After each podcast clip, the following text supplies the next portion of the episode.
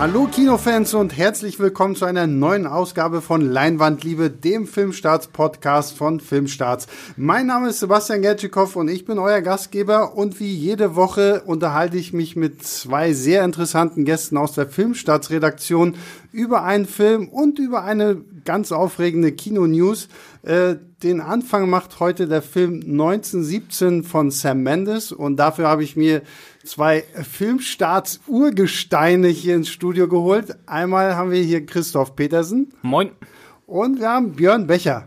Hallo Sebastian. Und äh, Björn, du hast ja auch die Kritik zu 1917 geschrieben.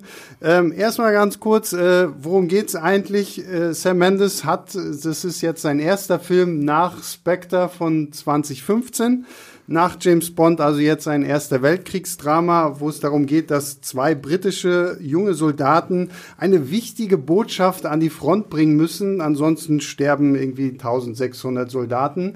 Und äh, ja, was ist eigentlich das Aufregende an diesem Film, Björn? Ähm, natürlich werden alle drüber reden, ein bisschen, dass der Film aussieht, als wäre es ein One-Shot, als wäre er mit einer einzigen langen Einstellung gedreht. Und das ist ähm, technisch absolut herausragend. Ähm, mich persönlich hat der Film auch noch ungemein berührt und ich fand ihn so spannend wie keinen anderen Film in den vergangenen Monaten. Christoph, wie war, wie war das? War es für dich mehr Gimmick oder fandest du das mit dem One-Shot auch? Das ist ja zumindest bei mir immer die große Frage. Ne? Ist es einfach bloß Angeberei, wobei das vielleicht ein bisschen hart ist, das Wort, oder bringt es die Story, bringt es die Figuren, bringt es die Atmosphäre wirklich nach vorne? Und ich muss sagen, wenn man so im Kino diesen Effekt hat und da die ganze Zeit sitzt mit offenem Mund und fragt, wow, wie haben sie das bloß hinbekommen? Da gibt es viele, die das ganz toll finden und das ist auch vollkommen legitim, das abzufeiern. Aber mir persönlich gibt das nichts. Also wenn die Idee, einen Film in One-Shot zu machen, nicht wirklich die Story oder die Atmosphäre voranbringt, bin ich dagegen. Und wie war es jetzt bei 1917 für dich? Ich fand's gut. Also der Film hätte, glaube ich, ohne gar nicht funktioniert. Mhm. Ich muss sagen, es ist so ein klassisches Kriegsroad-Movie, Man on a Mission. Ne? Also sie haben eine Mission und dann müssen sie von A nach B und zwischendurch treffen sie Feinde, treffen sie Freunde, passieren irgendwelche Sachen.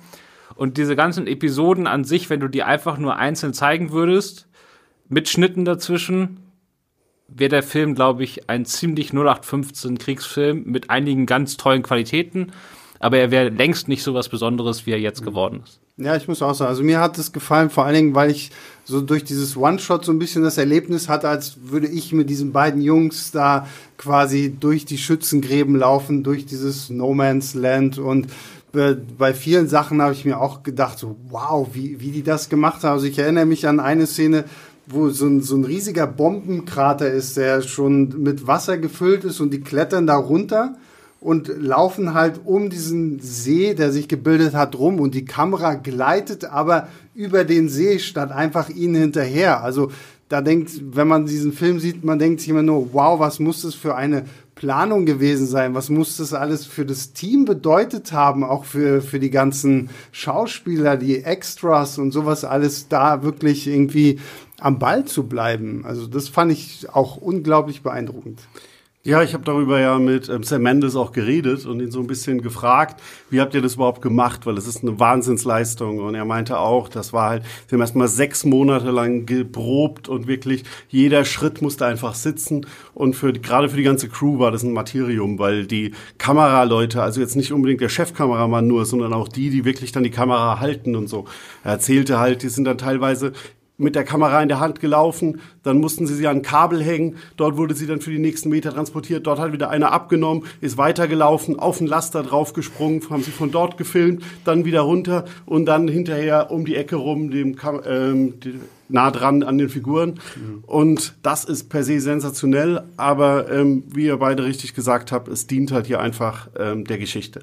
Man kann sich das nicht anders vorstellen. Man ist dran an diesen Figuren und hat auch durch dieses durch diese Inszenierung halt komplett diese Innenperspektive. Das sind zwei unbedarfte Jungs, die haben ähm, keine Ahnung auch richtig, was da um sie herum vor sich geht. Und so geht es einem als Zuschauer auch. Wie weit ist der Weg, den die da zurücklegen? Was kommt als nächstes? Man weiß einfach nichts. Da muss ich auch sagen, also für mich war das beeindrucksvollste diese Vermessung der Schlachtfelder. Also man hat ansonsten so diese, manchmal hat man so Handkamera-Röntgenbilder in Kriegsfilmen, so ist man mittendrin und manchmal hat man so, so weite Perspektiven, wo man sieht, wie groß die sind. aber das ist alles kein Vergleich, als mit denen jetzt zehn Minuten lang, ohne dass was passiert, mhm. einfach nur durch so ein matschiges Bombenfeld zu latschen mit all diesen Kratern und so. Da wird auch die Story nicht vorangetrieben, aber einfach mal zehn Minuten lang am Stück in einer Stelle mit den da zusammen durchzulatschen. Das ist eigentlich für mich die viel größere Leistung in diesem Film als dann die Storybeats, die dann passieren. Von denen fand ich einige enttäuschend, einige fand ich toll. Aber so diese Momente zwischen den, also quasi die Szenen, die man normalerweise rausschneiden würde, also die einfach nur zwei klassische Szenen miteinander verbinden, das waren für mich die größten Stärken in diesem Film. Mhm weil es auch, ähm, also man kriegt halt auch so einen sensationellen Eindruck von diesen Schlachtfeldern. Du hast gerade diesen Krater erwähnt, aber allgemein, wenn die da am Anfang durch, die, durch diesen Matsch gehen und auch ausrutschen und hinfallen und das alles halt völlig unwegsam ist und dann stößt du auf irgendwelche Leichen, die schon seit Monaten da liegen. Also das vermittelt halt einfach auch einen Eindruck von diesem Krieg, wo sie seit einer Ewigkeit dort auch kämpfen, sich bisher keinen Millimeter fortbewegt haben. Mhm. Ähm, also sensationell. Ich hatte auch so das Gefühl, das muss auch für die Schauspieler irgendwie so so die absolute Tour de Force gewesen sein. So, ich habe immer so ein bisschen am Ende so an Leonardo DiCaprio und The Revenant denken müssen, der ja wirklich da auch durchs eiskalte Wasser robben muss. Und das wird ja hier bei den beiden Hauptdarstellern nicht anders gewesen sein, weil man sieht, wie die da innerhalb von fünf Minuten einfach schon komplett verdreckt und verschwitzt sind und sich irgendwie am Stacheldraht geschnitten haben. Ähm, Fand ich großartig. Aber ich muss äh, auf den Punkt zurückkommen. Wenn ich da noch mal Na, kurz klar. einhaken, Herr Sebastian, weil ich habe mit den beiden Darstellern ja auch noch darüber gesprochen und die haben halt auch gemeint, es war eine Tortur. Vor allem, mhm. weil sie haben jede Szene x-mal wiederholt und zwar wirklich x-mal und teilweise tagelang. Und sie haben gemeint, es waren halt, sie sind dann da 300, 400 Meter gelaufen und teilweise auch in hohem Tempo mit diesem ganzen Geraffel an, in diesen Schuhen, mit denen man nicht gut vorkommt, durch diesen Matsch. Dann waren sie am Ende, sind langsam wieder zurückgelaufen. In dem Moment, wo sie vorne waren, war die ganze restliche Crew wieder bereit und sie konnten direkt wieder loslegen. Und das in einer Tour, immer wieder und immer wieder. Also höchsten Respekt dafür. Und ich muss sagen, ich finde die Auswahl der beiden Hauptdarsteller richtig super, ja. weil ich muss, ich bin kein Fan von The Revenant. Und ich muss sagen, das Einzige, was ich in Revenant gesehen habe, ist Leonardo DiCaprio, der durch den Schnee weist, ja, genau. um seinen ja, Oscar absolut, dafür zu ja. bekommen.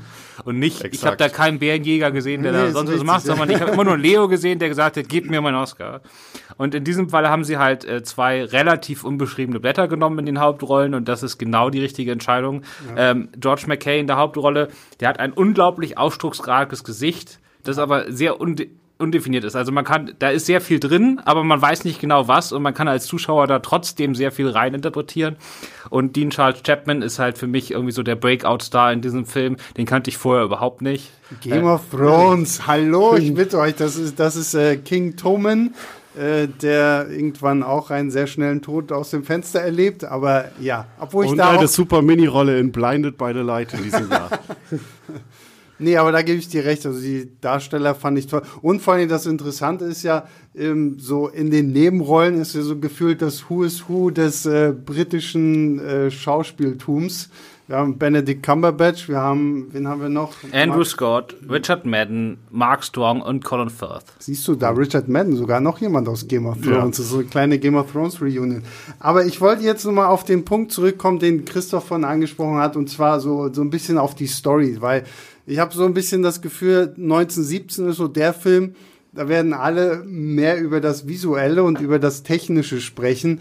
Ähm, Christoph hat sie jetzt schon so ein bisschen erwähnt. Was waren denn so deine, deine Kritikpunkte vielleicht an der Story? Also die Story selbst, ähm, sozusagen diese beiden Typen müssen dahin und diesen Brief übergeben, fand ich gut. Mhm. Vor allen Dingen, weil man merkt relativ schnell am Anfang, wer von den beiden dann der Hauptprotagonist ist, mit dem man mitfiebern soll. Und das ist nämlich nicht der, der eine persönliche Verbindung hat zu der anderen Seite. Also von dem Blake äh, der, da ist der Bruder da, also der muss quasi seinen Bruder retten, aber man selber fiebert eher mit dem mit, der gar keine persönliche Verbindung hat. Und das ist alles. Weil er ja auch quasi gezwungen wird, mehr oder weniger, ne? Weil der eine wird ja ausge Blake wird ausgewählt, sagt, okay, such dir einen aus. Und ja, weil sein Kumpel sitzt halt direkt neben ihm und sie kommen halt mit. Genau, er, er liegt zum falschen Zeitpunkt genau. im Gras an der falschen Stelle. Genau, und ähm, also er wählt ihn nicht aus, um ihn da jetzt mitzusteppen, sondern mhm. er wählt ihn aus, bevor er weiß, worum es geht. Ja, genau. Genau, und äh, da, das finde ich alles super. Es geht dann halt so um diese Momente, die passieren. Ich will davon jetzt nicht so viel spoilern, mhm. aber da waren einige dabei, die mir jetzt persönlich gar nichts gegeben haben. Und es waren einige dabei, die ich doof fand, weil die waren nämlich doch nur drin, weil es One-Shot ist. Es gibt zum Beispiel einen Moment, wo der von der Brücke springt, weil er sich retten muss und dann in so einem nicht nur im Fluss landet, sondern gleich in so Stromschnellen und dann fällt da noch ein Wasserfall runter. Da habe ich eher so, für mich war das Angeberei. Wie kriegt man das hin ohne einen Schnitt? Und da habe ich eher gedacht, das ist eine Szene aus der Hobbit als jetzt aus 1917. Vor allen Dingen, weil im Gegensatz zu den meisten anderen Szenen ist das ja keine typische Kriegserfahrung. Alle anderen Sachen sind ja Sachen, die viele Menschen tatsächlich erlebt haben. Aber wie viele Menschen im das- Weltkrieg sind jetzt in irgendwelche Stromstellen Wasserfelder runtergefallen? Das, ein sind halt relativ mehr, wenig. Das war dann ein bisschen mehr so dieser Action-Teil. Und das ist auch so ein Punkt. Ich hatte auch so zwei, drei Szenen, die fand ich irgendwie so, das war mir zu konstruiert dann. So zum Beispiel so, sie finden an einer Stelle Milch, weil sie sie später im Film brauchen sie halt noch Milch. Oder dann halt so diese heroischen Momente, diesen, diesen äh, Shot gibt's auch im Trailer, wenn er dann aus dem äh, Schützengraben rausgeht und quasi nebenher läuft und um ihn rum sterben alle, aber er stirbt irgendwie nicht. Also so ein bisschen fand ich da dann auch, da wurde es mir dann zu, zu übernatürlich schon fast.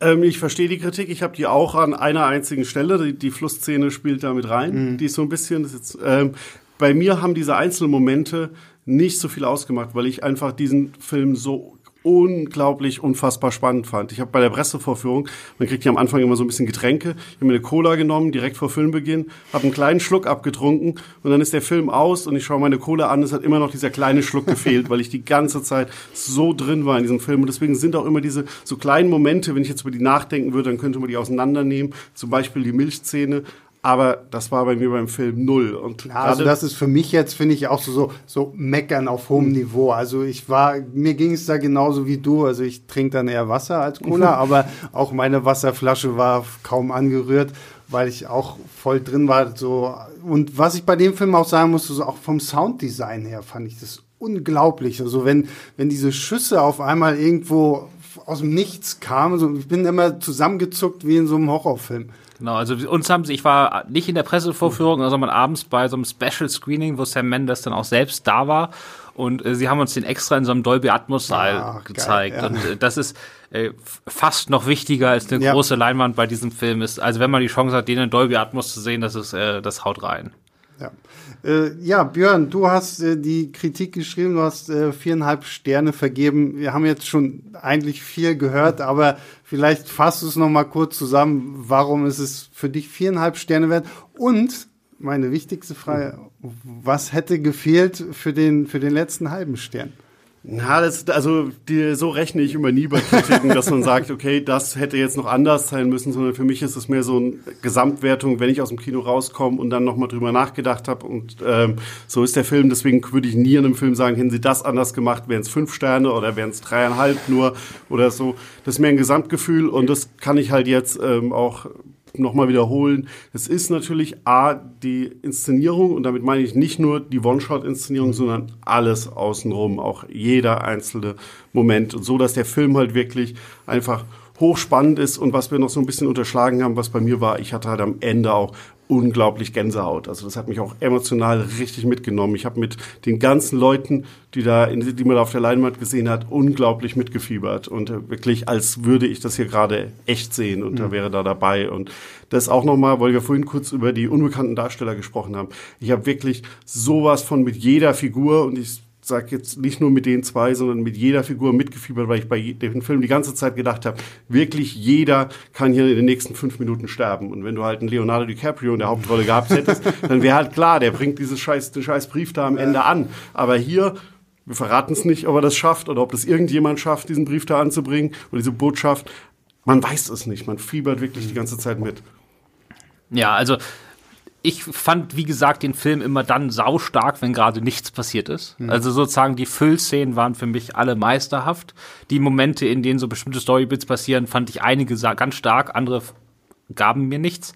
Ich fand das mit den bekannten Schauspielern, also das, wo du gesagt hast, das Who is Who der britischen Schauspielschaft, ist natürlich klar, wenn du so einen großen Film drehst, der war für britische Verhältnisse nicht billig und du sagst deinem Produzenten, übrigens, ich will zwei unbestandte Darsteller in den Hauptrollen, dann versuchen die dir natürlich so ein bisschen dann, ja, aber dann machst du, nimmst du mal sonst bitte, ne?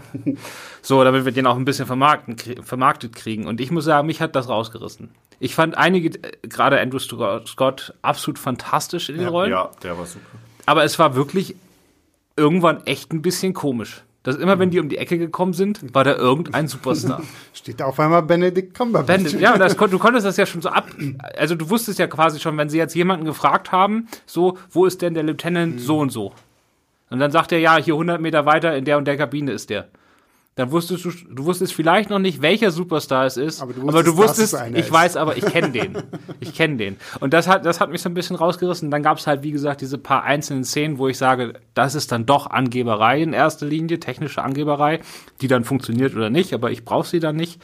Und es gibt eine Szene oder eine Sequenz, da ist es mir vollkommen egal, ob das nun Angeberei ist oder nicht, weil die ist atmosphärisch so unglaublich gut, das ist in so einer zerbombten Kleinstadt und das hat mich total an, und es brennt überall und das wirft dann Schatten und es hat mich total an den deutschen Expressionismus der 20er erinnert, an das Kabinett des Dr. Caligari und so. Und damals haben die ja quasi die Produktionsdesigner haben ja quasi überall nur schiefe Ecken gebaut. Also die Häuser waren quasi alle kunstvoll so mit schiefen Winkeln und alle so ver verwinkelt und so gebaut. Und hier hast du denselben Effekt einfach dadurch, dass die Häuser alle zur Hälfte weggebombt sind und sehen dann auch so aus. Und die Szene ist, glaube ich, so visuell gehört das zum eindrucksvollsten, was man in den letzten seit langem gesehen hat. Ja. Da muss man übrigens auch eine Sache bemerken, die ein bisschen unterschätzt wird bei dem Film. Ich weiß nicht, ob es jemand bei euch beim Abspann bemerkt hat, aber die Liste der Leute, die an den visuellen Effekten mitgearbeitet haben, war hier lang und zwar mhm. sehr, sehr lang, also Endgame Star Wars mäßig lang. Und äh, man hat es aber bis auf eine Szene, ich sage nur Ratte, ähm, nie gesehen, dass das, wo am Set jetzt hier was ist, echt, was haben sie gebaut mhm. und was haben sie dann am Computer erzeugt. Und sie haben sehr, sehr viel ja. am Computer erzeugen müssen, weil sie diese Kamera Rundfahrten haben und Sachen im Hintergrund gezeigt haben, die sie natürlich nicht ewig weit nachbauen konnten. Naja, ich hatte im Vorfeld auch irgendwie so ein kleines Behind the Scenes gesehen, wo man auch so ein bisschen sieht, so die Arbeit, die Roger Deakins, der Chefkameramann und Sam Mendes da so reingesteckt haben und das sieht schon sehr, sehr beeindruckend aus. Also ich glaube, wir äh, können festhalten, dass wir den allerletzten Satz aus Björns Kritik äh, nehmen, nämlich dieses unbedingt im Kino schauen. Äh, vielleicht noch mit dem Zusatz von Christoph, äh, unbedingt im Kino schauen mit großer Leinwand und Dolby Atmos, weil über den Sound haben wir jetzt nicht so viel gesprochen, aber der ist so unglaublich wichtig, auch gerade für diesen Film. Deswegen ähm, guckt ihn euch auf jeden Fall im Kino an. Äh, 1917 von Sam Mendes. Äh, ihr werdet es nicht bereuen. Ähm, ja, und damit beenden wir den Teil über äh, 1917, ein Film, der einige Oscar-Nominierungen bekommen hat, über die wir dann im zweiten Teil dieser Sendung sprechen werden. So, kommen wir von 1917, einem sehr, sehr tollen Film, der tatsächlich auch äh, zehnmal für den Oscar nominiert wurde, tatsächlich zu unserem zweiten Teil dieses Podcasts, wo wir über die Oscar-Nominierung 2020 sprechen werden. Da wir Christoph leider in dieser Mini-Pause an die Filmwoche München verloren haben, springt äh, netterweise Lisa aus dem Videoteam ein. Hallo Lisa. Hallo. Und ich sage einfach nochmal Hallo Björn. Wir reden jetzt über die Oscars äh, 2020. Äh, die Nominierten sind bekannt. Wir sind alle sehr gespannt. Äh, erstmal so vorab, wie war es für euch so? Also ist quasi alles eingetreten, womit ihr gerechnet habt? Oder gab es irgendwie vorab irgendwas Aufregendes oder was Überraschendes? Also ich habe mir dann die Live-Übertragung der Bekanntgabe wieder angeschaut und vorher, wie ich jedes Jahr mache, so ein bisschen getippt, was nominiert wird. Und dieses Jahr lag ich mit meinen Tipps sehr, sehr nah dran. Also es gab eigentlich nur eine Sache, die mich komplett überrascht hat. Das war bei den Animationsfilmen, dass die Eiskönigin 2 nicht nominiert wurde, weil Disney eigentlich immer nominiert stimmt, wird ja. mit seinem großen Animationsfilm.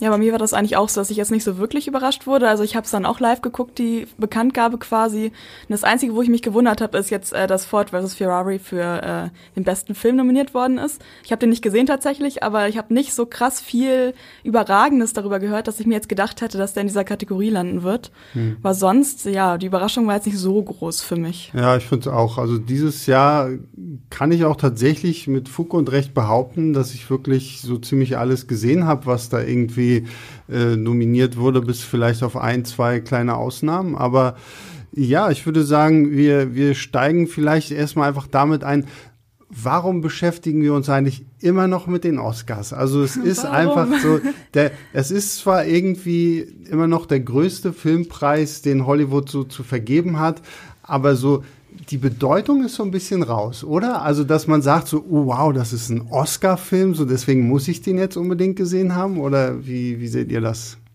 Mm, also per se ist immer eine gute Frage, warum ist eigentlich, warum sind gerade die Oscars der Filmpreis Nummer eins? Weil es ist, per se ist ja erstmal der amerikanische Filmpreis. Mhm. Und es werden halt auch nur Produktionen ausgezeichnet, bis jetzt auf ähm, kleine Ausnahmen in Nebenkategorien, die in den amerikanischen Kinos gelaufen sind.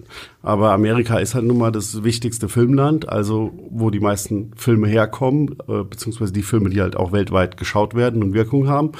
Und da ist halt dann der Oscar auch in Amerika dadurch der größte Preis, dass er A, diese große Tradition hat und B, es halt der Preis ist, der wird von Filmschaffenden an mhm. Filmschaffende verliehen. Und das ist, glaube ich, für viele halt auch nochmal ähm, eine besondere Auszeichnung. Ähm, dass sie halt von ihresgleichen quasi anerkannt werden als die Besten in ihrem Bereich. Und ich weiß nicht, wie es beim normalen Publikum ist, ob die jetzt sagen, ich renne jetzt in den Film rein, wenn er, wenn ein Oscar ist, wie das bei den einzelnen unserer Hörer zum Beispiel ist. Allgemein kann man schon feststellen, dass ein Film mit Oscar-Nominierung nochmal einen Push bekommt. Deswegen läuft zum Beispiel mhm. ein Film wie 1917 jetzt bewusst dieses Wochenende an, weil die vorher kalkuliert haben, der wird Oscar-Nominierung bekommen. Das kann man dann halt nochmal bei so einem Film ähm, der keinen bekannten Star in der Hauptrolle hat. Ähm, der, da kann man das nochmal sehr gut als Werbung nutzen. Hey, und nicht Tomen von Game of Thrones ja. mit, ja.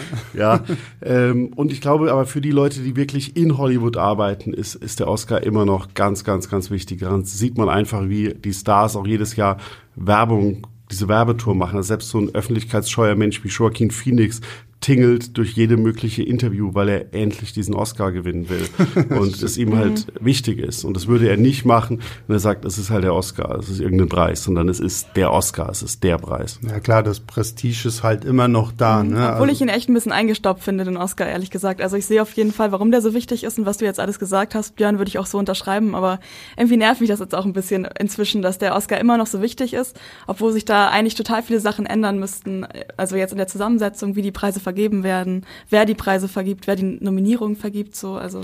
Obwohl das ja nicht. eigentlich was ist, wo ich mir ja denke, äh, Björn hatte das im Vorgespräch äh, erwähnt, liebe Zuhörer, deswegen wisst ihr das noch gar nicht, dass ja die Academy ja wirklich aus Leuten besteht, die eigentlich ja auch aus diesem Business kommen. Ne? Also es sind klar, die jeder, der einen Oscar gewinnt, ist automatisch damit drin. Aber Björn, wie geht's noch weiter? Wie kann ich ja, also, noch in die Academy kommen?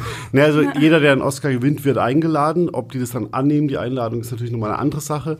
Ähm, und sonst ist es halt, wie ich anfangs schon gesagt habe, so ein bisschen die Filmschaffenden. Also mhm. du musst halt ähm, von Mitgliedern, es gibt die Oscars in so bestimmte Abteilungen, sind die auch eingeteilt, zum Beispiel die Schauspieler, die größte Gruppe.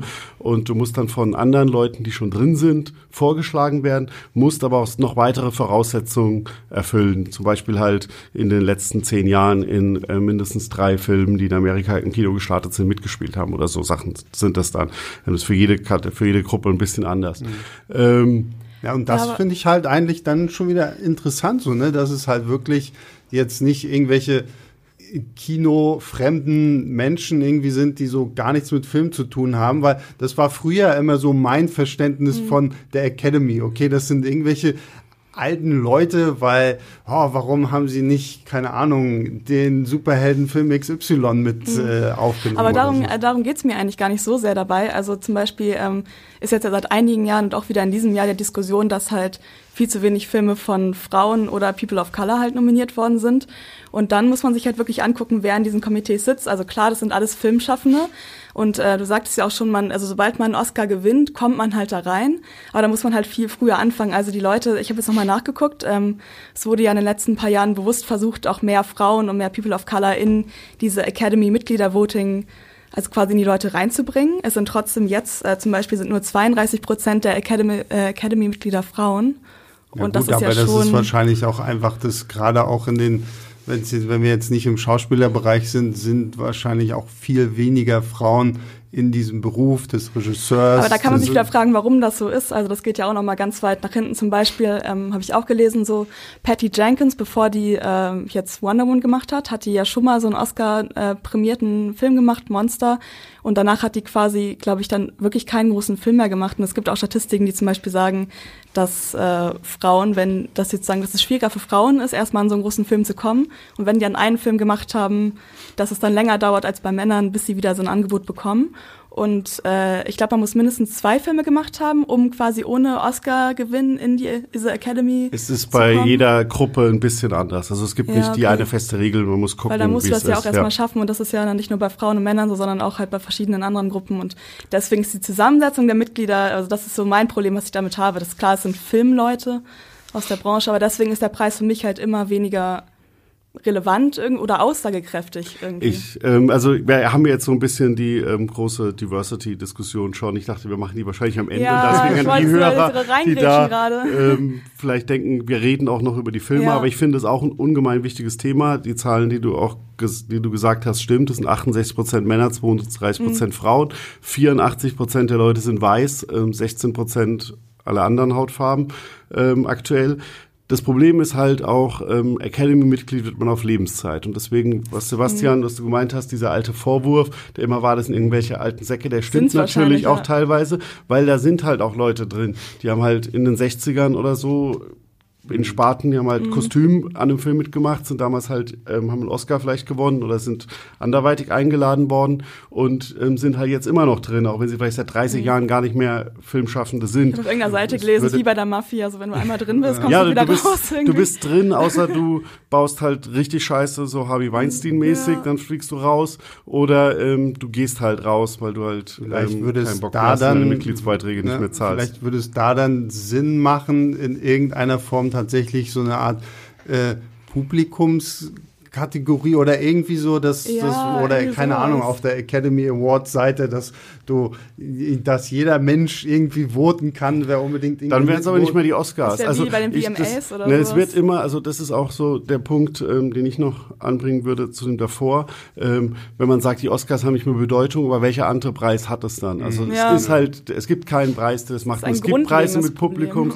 Es ist nun mal, ähm, die Oscars sind ein Preis für Kino in Amerika und von Filmschaffenden und mit allen ich halte nichts von Sachen, die das aufweichen. Ich halte nichts davon, Oscars plötzlich für TV-Produktionen zu vergeben. Da gibt's andere Kate Preise richtig. dafür. Ja, ich halte nichts davon, plötzlich zu sagen, die, das Publikum soll abstimmen. Dann ist es halt nicht mehr der Oscar. Dann kann man kann ja irgendeinen Publikums. Es gibt genug Publikumspreise. Es gibt den MTV Movie Award, bei dem ja, ganz viele Sachen vom Publikum USP bestimmt werden. irgendwie, so der Oscar. Ja, der Oscar hat halt, es ist ein Preis von Filmschaffende für Filmschaffende, aber um diese Diversitätsthematik nochmal ähm, kurz aufzugreifen, sie müssen halt was dahingehend machen. Und es wird, jedes Jahr wird ähm, gesagt, äh, nee, ähm, wir haben kein Problem, wir, wir ähm, berücksichtigen nur, wir gehen nur nach Leistung und egal, ob ein Schauspieler weiß, schwarz oder ander, andersfarbig ist, ob jemand Mann, Frau ist, aber es stimmt halt einfach nicht, weil das zeigen die den Gesamtüberblick der Nominierungen. Man kann natürlich immer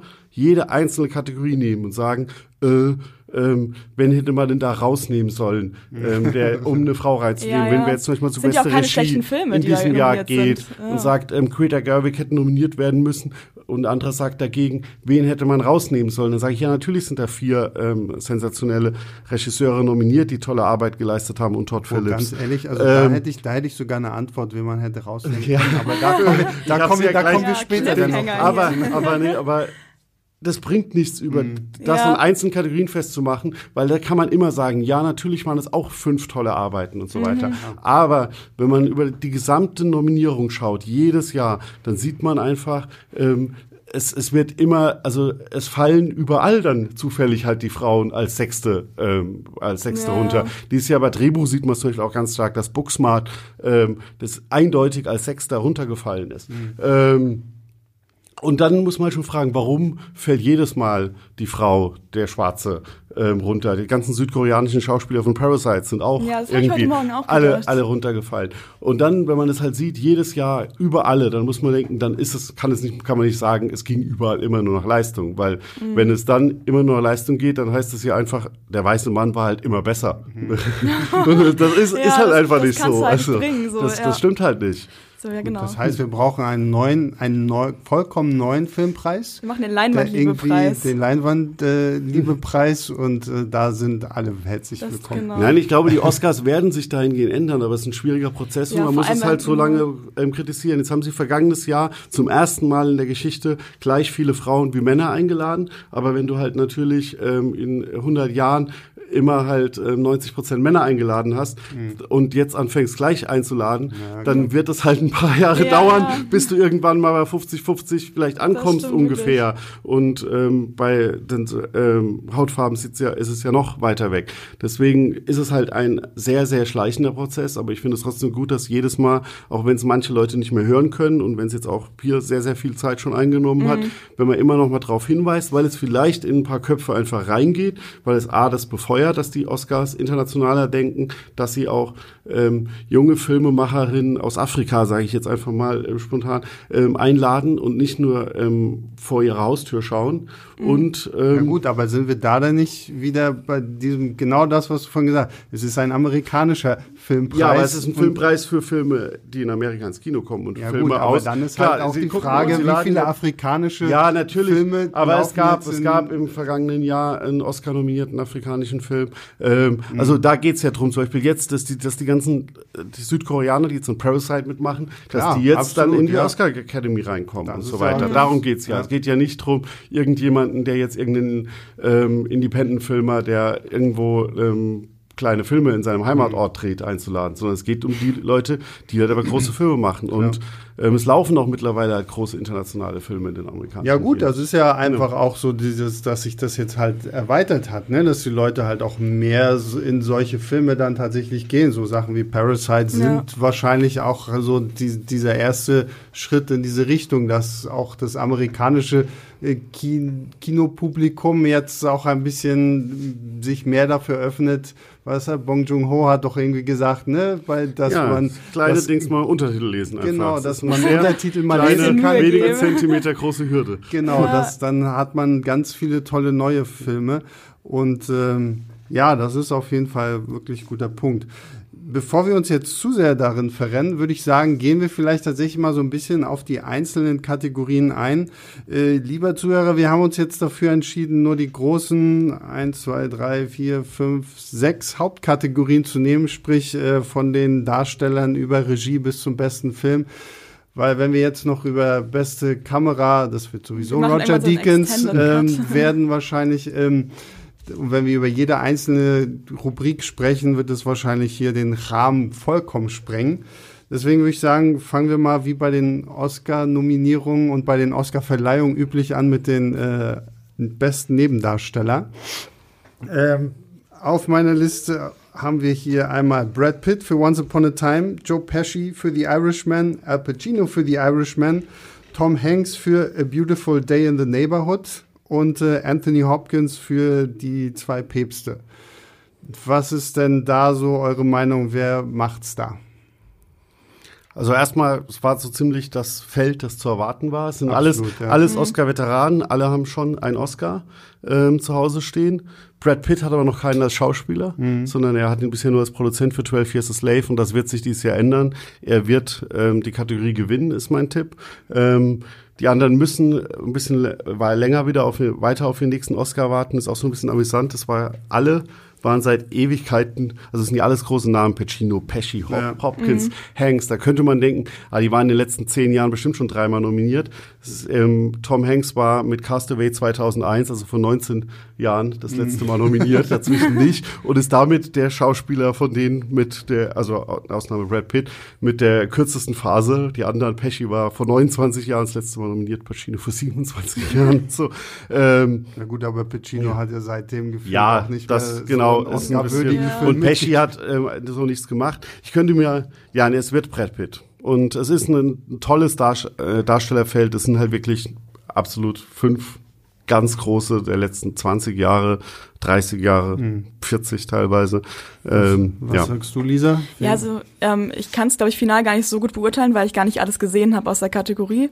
Aber ich kann mir auch gut vorstellen, dass es Brad Pitt wird. Hat er nicht bei den Golden Globes sogar auch ähm, Ja. gewonnen? Also Mhm.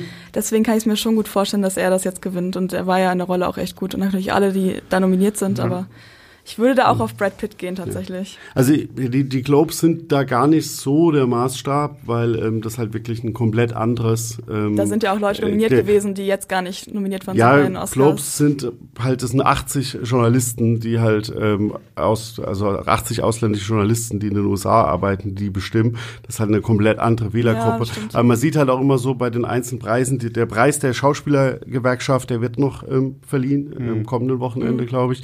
Ähm, da wird man dann noch mal so einen Fingerzeig sehen, weil das ähm, ist halt schon mal, ähm, die Schauspieler stellen halt die größte Gruppe in, innerhalb der Oscar Academy. Aber ähm, ich gehe fest davon aus, nachdem wie momentan das Rennen ist, ähm, dass das Brad Pitt machen wird. Also allgemein sich die Schauspielerkategorien dieses Jahr relativ klar. Ähm, Brad Pitt hat sogar noch ein bisschen das größte Fragezeichen, aber ich glaube, dass er es trotzdem wird.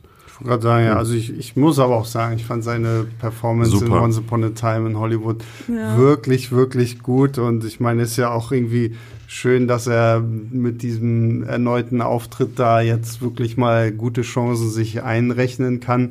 So bei den anderen, und da, da komme ich jetzt wieder so ein bisschen auf meinen Punkt, dass ich halt die Irishman ich persönlich finde ihn halt wirklich ein bisschen überbewertet und da reden wir gerne nochmal in der Kategorie beste Regie drüber.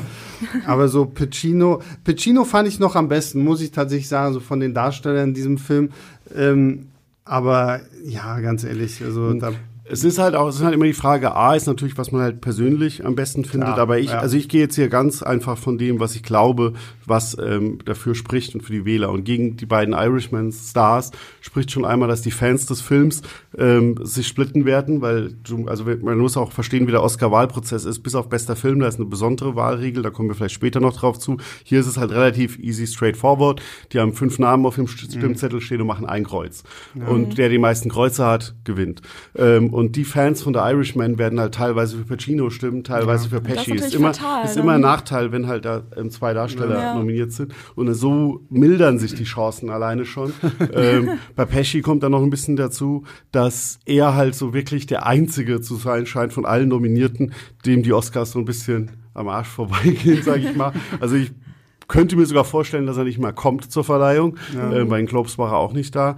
Ähm, und der deswegen auch gar nichts an Werbetour macht. Also normalerweise, wenn du jetzt Oscar nominiert bist, die nächsten vier Wochen bis zu den Wahlen, ähm, geben die täglich Interviews, sind bei Gala-Dinnern, ähm, bei irgendwelchen Filmscreenings nochmal und so weiter. Volles Programm. Ähm, Pesci wird da wahrscheinlich nahezu nichts machen. Also man hat jetzt in den Tagen nach Nominierung noch nichts von ihm gehört. Ich glaube, der einzige von den allen nominierten Schauspielern, der nicht schon mindestens äh, zehn Interviews gegeben hat. Ähm, Finde ich irgendwie lustig, dass der einfach so chillt so und ihm ja, das voll egal eben, ist. er ist halt auch komplett raus eigentlich aus diesem Filmgeschäft. Schon seit, schon seit ja, 20 das war ja Jahren. wirklich jetzt eigentlich Und- nur für Martin Scorsese, Ja. dass er gesagt hat, okay, Ja, gut, für dich Ja, mache ich mach es mal. nochmal. Ja. Und, aber, aber das wird ihm natürlich auch ein bisschen schaden, weil halt ähm, am Ende ist es ja, musst du ja einfach reinversetzen, in- es sind fünf großartige Leistungen und dann sitzt du als Oscar-Wähler da ähm, und überlegst, wo mache ich jetzt dein Kreuz? Und alle sagen immer, äh, das mit diesem ganzen Campaign, das ist doch äh, mies, das soll einfach der Beste ausgezeichnet werden, aber du sitzt da halt vor fünf ähm, nahezu gleich großen Leistungen. Vielleicht ist dann halt am Ende die Bewegung, wo ich mache ein Kreuz, ist dann vielleicht nochmal so ein bisschen persönliche Sympathie mit dem anderen, hast du am Abend vorher noch einen lustigen Abend verbracht und was getrunken. Und den Joe Pesci hast du noch nie in deinem Leben gesehen. Und noch nicht mal, weil der halt nicht da lebt in Hollywood und nicht, nirgendwo unterwegs ist seit 20 Ja, Jahren. was Viele lernt- was von den jüngeren Wählern werden ihn vielleicht gar nicht mehr kennen. also, ja. Ja, was lernen wir daraus? So ein bisschen B2B ist immer wichtig, ne? Gut, äh, gehen wir mal von den äh, Männern zu den Frauen. Beste Nebendarstellerin äh, Laura Dern für Marriage Story, Scarlett Johansson für Jojo Rabbit, Margot Robbie für Bombshell, Florence Pugh für Little Women und Kathy Bates für Richard Jewell. Laura Dern wurde ja irgendwie, äh, ist ja irgendwie unter den Experten irgendwie jetzt so die, die am heißesten tatsächlich da. Auch. Ich bin auch dafür, dass sie gewinnt. auch, auch, bei, auch, auch bei mir ganz vorne. Also ich ähm, ähm, sehe sie persönlich vorne und ich gehe auch davon aus, dass sie gewinnt. Ähm, ist für mich von den Darstellern Oscar der zweitsicherste. Also es gibt einen Oscar, da kommen wir gleich noch dazu, der ist nahezu 100% sicher. Mhm. Ähm, der von Laura Dern ist ziemlich sicher. Sie hat auch, das spricht dann wieder für sie, sie hat zwei großartige Leistungen in diesem Jahr, in diese, die eigentlich für diese Kategorie war. Sie hätte auch für Little Women nominiert ja. werden können. Ähm, das spielt dann auch nochmal eine Rolle, dass dann vielleicht Leute, die sie da großartig fanden, dann ähm, ja. einfach für sie abstimmen, auch für einen anderen Film. Sie ist in Marriage Story einfach herausragend. Sie hat in den letzten Jahren mehrere herausragende ähm, Schauspielleistungen gehabt. Ähm, es wäre dann ihr erster Oscar. Ich bin ich, da ja. relativ sicher, dass sie ähm, ihn gewinnt. Also, ich würde sie auch persönlich ja. gönnen. Ich bin ein sehr großer Laura Dern-Fan und in dem Film war sie halt wirklich super. Am Ende hatte sie ja nochmal diesen Monolog irgendwie, den ich auch total klasse fand. Also ja. diese also es war einfach eine super Leistung von ihr. Ist, ist auch so, also das, man muss auch ein bisschen ähm, zu verstehen, Oscar sind halt auch, da geht es auch ein bisschen um den, den Show-Effekt, was dir halt so in Erinnerung bleibt. Also mhm. es sind, und dieses Jahr ist es insgesamt besonders deutlich, dass sehr die lauten Filme nominiert worden, die halt wirklich so Momente haben, die einfach in Erinnerung bleiben, während so ein bisschen die Filme, die halt mehr ein bisschen leiser sind, ein bisschen unten durchgerutscht sind. Und bei den Darstellern ist es dann halt auch einfach gut, du sitzt dann da vor deinem Voting-Zettel, wenn man sich wieder in Oscar-Wähler reinversetzt und überlegst nochmal und dann hast du halt bei Laura Dern einfach so eine starke Monologszene, ja. die dir halt sofort in Erinnerung bleibt. Das ist auch, wenn irgendein Darsteller eine besondere Weinszene hat. Man hat immer so gemacht, wenn du als Schauspieler ähm, singst in deinem Film, dann hast du auch immer, erhöhst du die Chancen, weil so eine dreiminütige Gesangsszene, ja, es ist, hat auch für Adam Driver gesprochen. Es gibt leider noch ein anderes, anderer, der ihn ausstechen wird. Mist. Aber ähm, dann hast du, das ist einfach so ein Moment, den kannst du auch in so ein Reel packen, wo du dann, also das ist ja, Ding, die haben teilweise, die, die haben das hoffentlich die Filme alle gesehen, mhm. ähm, aber teilweise natürlich irgendwie vor Wochen und so. Und dann schauen sich halt vielleicht nochmal Zusammenschnitte an oder kriegen halt so Zusammenschnitte auch ähm, zugesandt. Und dann hast du halt, wenn du einfach so eine Drei-Minuten-Szene ähm, hast, die du einfach reinpacken kannst. Wenn du dann so einen Monolog hast, dann, diese ja. Obwohl dann, ich habe jetzt am Wochenende habe ich ja Jojo Rabbit gesehen. Äh, das ist wäre für mich persönlich tatsächlich Scarlett Johansson in ihrer Rolle äh, von Jojo Rabbit als Mutter des kleinen Jojo ist auch wirklich, wirklich großartig. Da, da muss ich tatsächlich sagen, also wie gesagt, jetzt halt, ne, mhm. rein persönlich, äh, da muss ich sagen, hat mir Scarlett Johansson besser gefallen als Laura Dern in Marriage Story. Also da ist sie mir persönlich mehr im Gedächtnis ja. geblieben, einfach durch ihre Performance in Jojo Rabbit als jetzt Laura Dern, weil wenn ich an Marriage Story denken, denke, ist das die, die dritte Person, an die ich denke, ist halt Laura Dern. Ich bin da vielleicht auch ein bisschen Laura Dern beeinflusst. Ja, also es ist natürlich, ähm, Scarlett Johansson, sie ist ja doppelt nominiert auch. Ja. Sie ist ja noch, wir kommen ja gleich zur Hauptdarstellerin, da ist sie auch nominiert. Man, sie ist definitiv nicht chancenlos. Ja. Sie wird sicher auf, sie wird sicher einige Kreuze auf den Stimmzetteln bekommen. Ähm, ich sehe trotzdem, ähm, vom Ganzen ist Laura Dern hier mhm vorne bei den Oscar-Wählern. Das ist jetzt nicht mein persönliches Ding, wobei ich in dem Fall gesagt habe, es, es stimmt überein, sondern wirklich ganz nüchtern, wenn man so analysiert, wie die Oscar-Wähler ticken, wie sie bisher ähm, in den, wie in den einzelnen Sparten auch sonst abgestimmt wird. Wie gesagt, am Wochenende kann sich noch mal viel ändern. Dann sind die ähm, Preise der Schauspielergewerkschaft, ich glaube, es ist zumindest bis am wann, Wochenende. Wir, wir reden jetzt ja immer von diesen Oscar. Bis ja. wann müssen die dann quasi abgestimmt haben, wen sie denn tatsächlich die, wählen. Also die Votings, die dieses Jahr, ist ein bisschen, das ist die kürzeste Oscarsaison aller Zeiten, was ja. auch ein bisschen, sich ein bisschen niedergeschlagen hat. Es sind zum ersten Mal in der Geschichte deswegen vier Filme mit über zehn Nominierungen. Es hat sich ein bisschen auf ähm, sehr wenige Filme dieses Jahr mhm. konzentriert, weil ich glaube, die haben einfach nicht mehr, nicht so viele geschaut, wie sie sonst schauen konnten. Ja. Und die Wahlen sind dieses Jahr offen ab dem 30.01. und bis zum 4.02. Also das ah, sind die Tage, in denen dann die Oscar-Wähler Wähler ähm, ähm, ähm, abstimmen können. Und genau, bis jetzt haben sie alle die Chance, die Sachen mal noch nachzuholen, die sie mhm. vielleicht noch nicht geschaut mhm. haben, weil es ist ja auch so ein Unterschied. Die Nominierten machen immer nur die Leute in den einzelnen Kategorien, was ja. gerade bei den technischen Sachen immer besonders ähm, mhm. wichtig ist, weil da sind dann halt wirklich, wenn es um die beste Kamera geht, dann entscheiden nur die Kameraleute, wer da nominiert wird. Also die, ja. die sagen wir mal, die größte Ahnung haben. Aber wenn es jetzt um die finale Abstimmung geht, dann stimmen alle 8500 Leute ab. Und deswegen gibt es jetzt sicher viele, die jetzt erstmal die Zeit bis 30. Januar noch nutzen werden und gucken, was ist da überall nominiert, was muss ich jetzt noch nachholen. Mhm. Ähm, ja. Aber meint ihr das dann quasi von den Nebendarstellerinnen bei den anderen drei, dass da eigentlich quasi keine Chance besteht, dass da irgendwer gewinnt? Mhm. So Florence Pugh oder so? Ähm, aber ich weiß nicht, ich glaube Florence Pugh, ich meine, das ist ihre erste Nominierung, die ist mhm. ja, die ist ja jetzt auch so eine Darstellerin, die ist ja so quasi gerade erst im Kommen so, ne? Ich ja. meine, mit Midsommar hat es ja. angefangen. Ähm, und also ich habe Little Women ja jetzt auch schon gesehen. Ich finde sie auch wirklich sehr, sehr stark. Und da sind wir wieder auch bei dem, was Björn gesagt hat. Das sind halt fünf äh, Darstellerinnen, die waren auch einfach wirklich gut. Ja, also das ist ja halt wirklich worden, weil er irgendwie da, schlecht Genau, war. also das ist jetzt so äh, auch nicht, dass man irgendwie sagt so nach dem Motto, oh, das ist jetzt nur Politik, weswegen sie irgendwer da drin ist oder so. Ne? Mhm. Ne? Und finde ich halt schwierig, das dann irgendwie so zu sagen. Deswegen verlasse ich mich da dann auch mehr darauf, irgendwie was dann die Experten sagen. Ja, also äh, chancenlos ist per se niemand. Mhm. Sie hat momentan so ein bisschen einen kleinen Hype, auch durch Midsommar mhm. noch.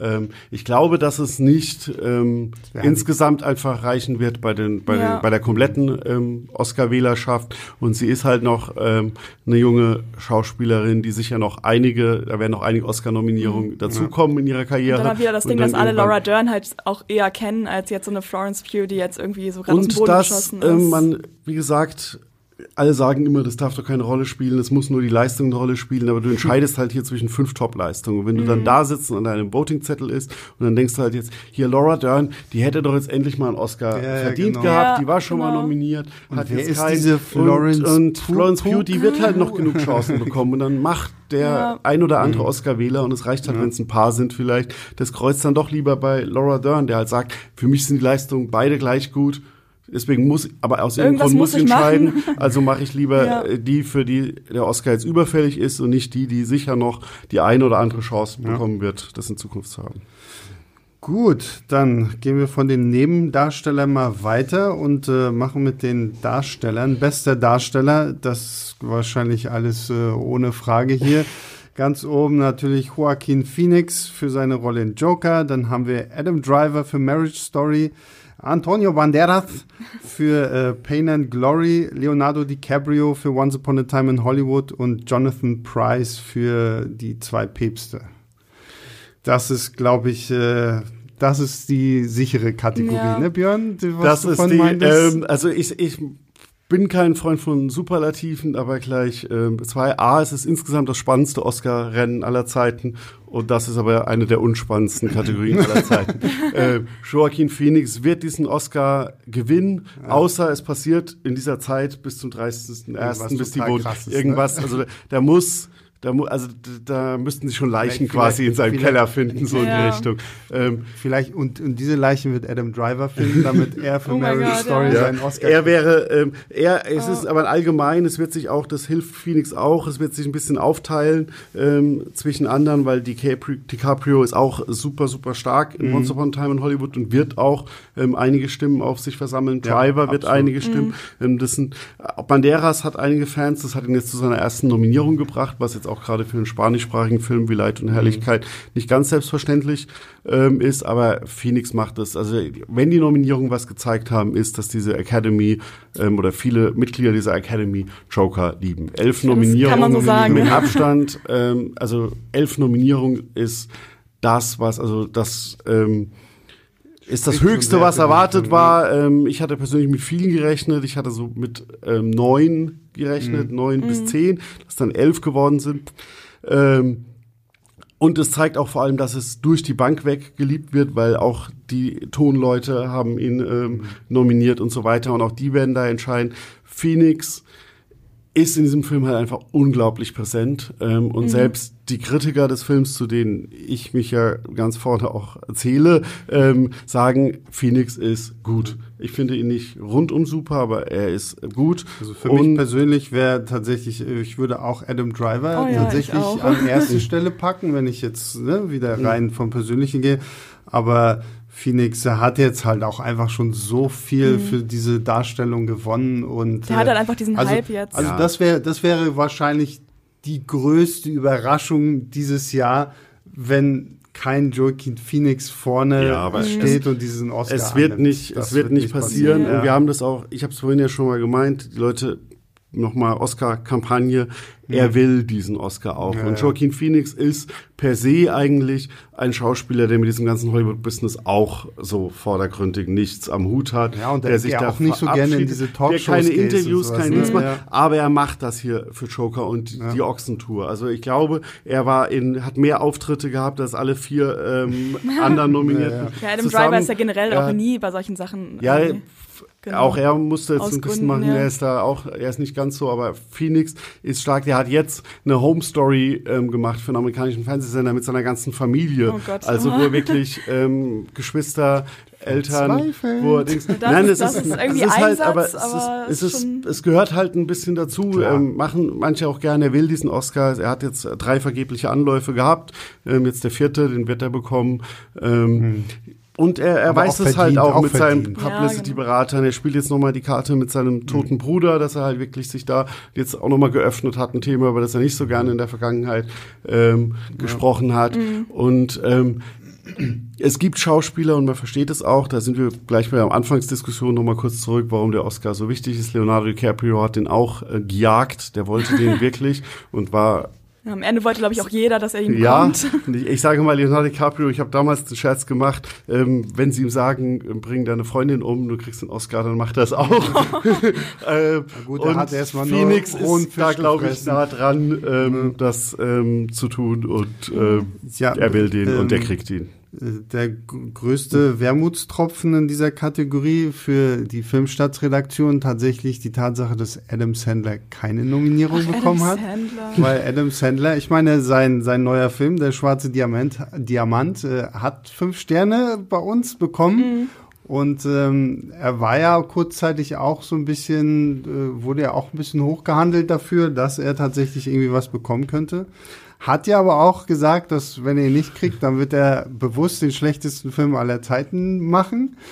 Ähm, ich bin mal gespannt, ob er sein Versprechen Ja, wahr also. Sandler nimmt das Ganze auch. Also er hat auch für seine Verhältnisse übermäßig viel ähm, Campaigning gemacht, wobei ich glaube, es ging bei ihm wirklich mehr um den Film, weil Adam Sandler macht ja eigentlich sonst gar nichts. Er macht einen Talkshow-Auftritt oder maximal zwei, wenn er einen eigenen Film rausbringt. Und er hat jetzt hier auch auch so ein bisschen sich von einem Reporter ein paar Wochen begleiten lassen. Aber er hat gesagt, er macht das hauptsächlich für einen Film und ich glaube ihm. Ich glaube, das war glaube ein bisschen ein sein, Scherz ähm, mit dieser Sache und er nahm damit dieses ganze Oscar-Ding so ein bisschen auf die Schippe. Er hat ja jetzt auch dann getwittert, da immerhin muss ich jetzt nicht, kann, muss, kann ich Genau, jetzt ja. den Anzug nicht mehr Ja. anziehen, sondern kann wieder in Joggingklamotten rumlaufen, so in die Richtung. Ähm, ich hatte Sandler selbst am Ende auch nicht mehr auf der Liste, Mhm. weil ich denke auch, und das ist nochmal um dieses kürzeste Oscar-Rennen aller Zeiten zurückzukommen, ich glaube, der Film insgesamt hat darunter gelitten. Ich hatte so ein bisschen eine Diskussion mit jemandem, ob es hauptsächlich daran lag, dass ähm, Uncut Gems oder Schwarze Diamant, wie er in Deutschland heißen wird, wenn er auf Netflix demnächst rauskommt, einfach ein bisschen ein zu unbequemer Film ist, immer noch für viele Academy-Mitglieder, ein komplexer Film, das wirklich so ein High-Speed, Energie, äh, Energy-Ding über einen super nervösen Diamantenhändler, der da halt dem alle Fälle davon schwimmen. Ähm, und ich glaube aber, dass es hier wirklich war, es war ein sehr kurzer Zeitraum. Die mussten dieses Jahr ähm, super früh schon ihre ähm, ähm, Stimmzettel ähm, abgeben. Ähm, und ich glaube, viele haben diesen Film einfach nicht gesehen. Ja. Ja, Und ich ähm, auch.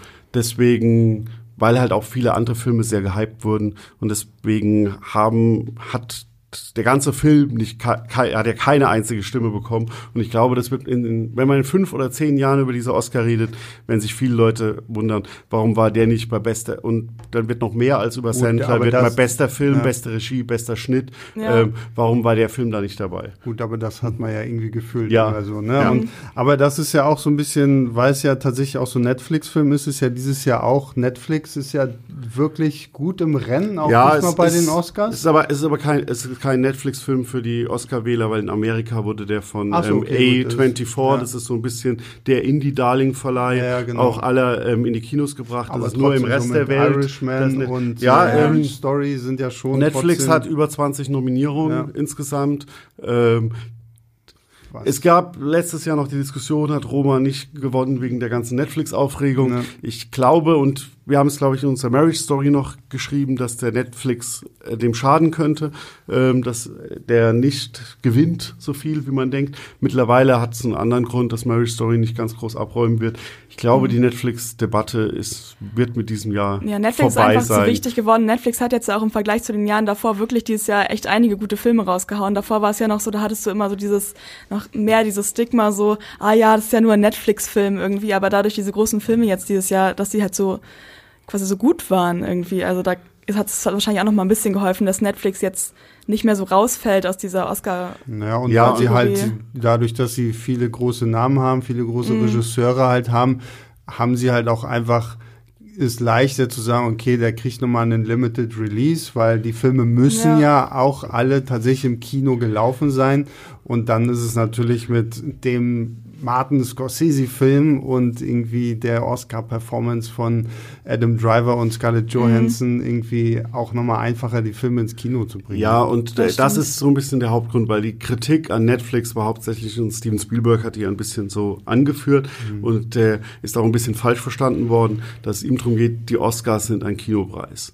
Und ähm, Netflix hatte sich in den vergangenen Jahren so angeführt, das sind halt Streaming-Filme, und damit wir diese blöde Oscar-Nominierung bekommen können, dann schmeißen wir die halt einfach ja. mal ins Kino.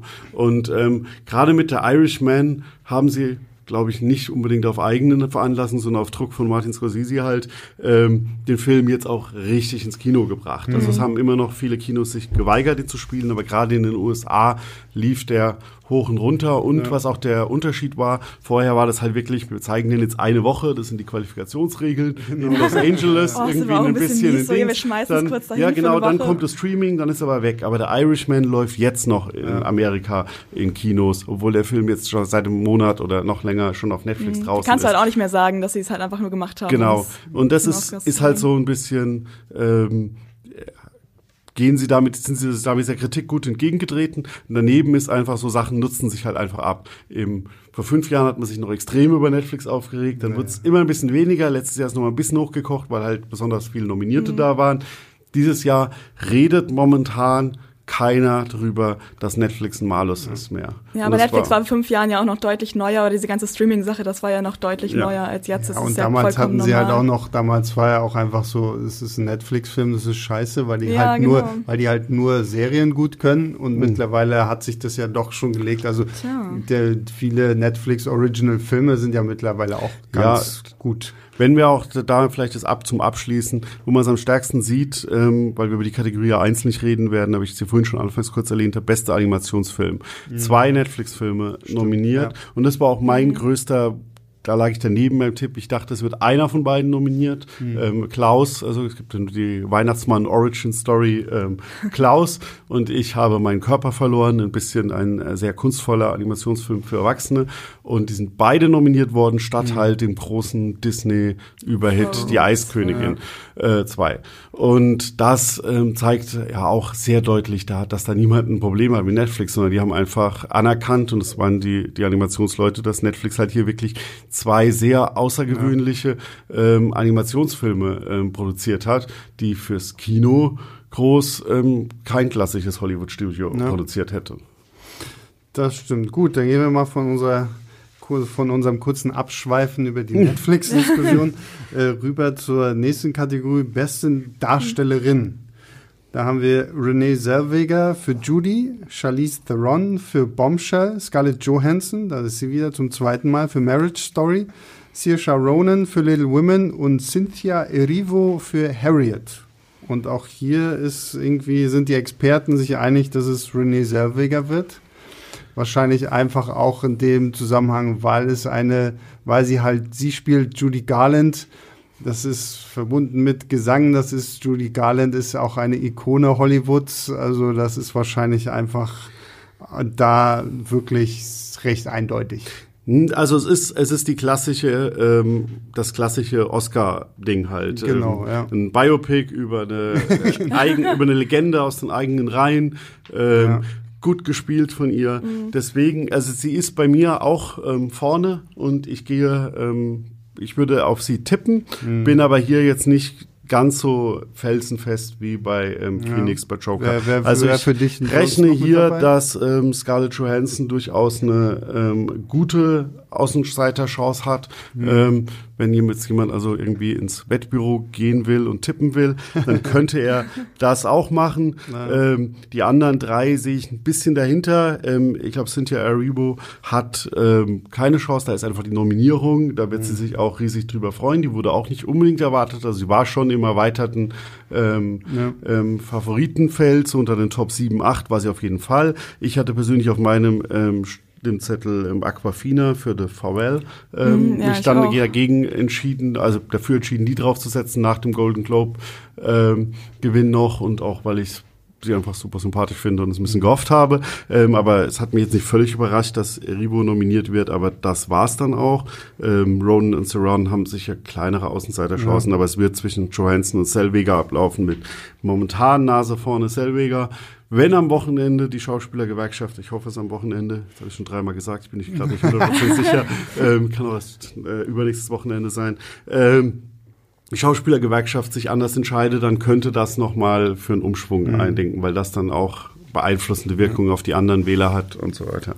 Ja, ja wer, wer, wen ich tatsächlich in dieser Kategorie so ein bisschen vermisst hatte, war äh, Lupita Nyong'o, die ja in Ass oder wer bei uns heißt Wir wirklich auch grandios gut gespielt hat.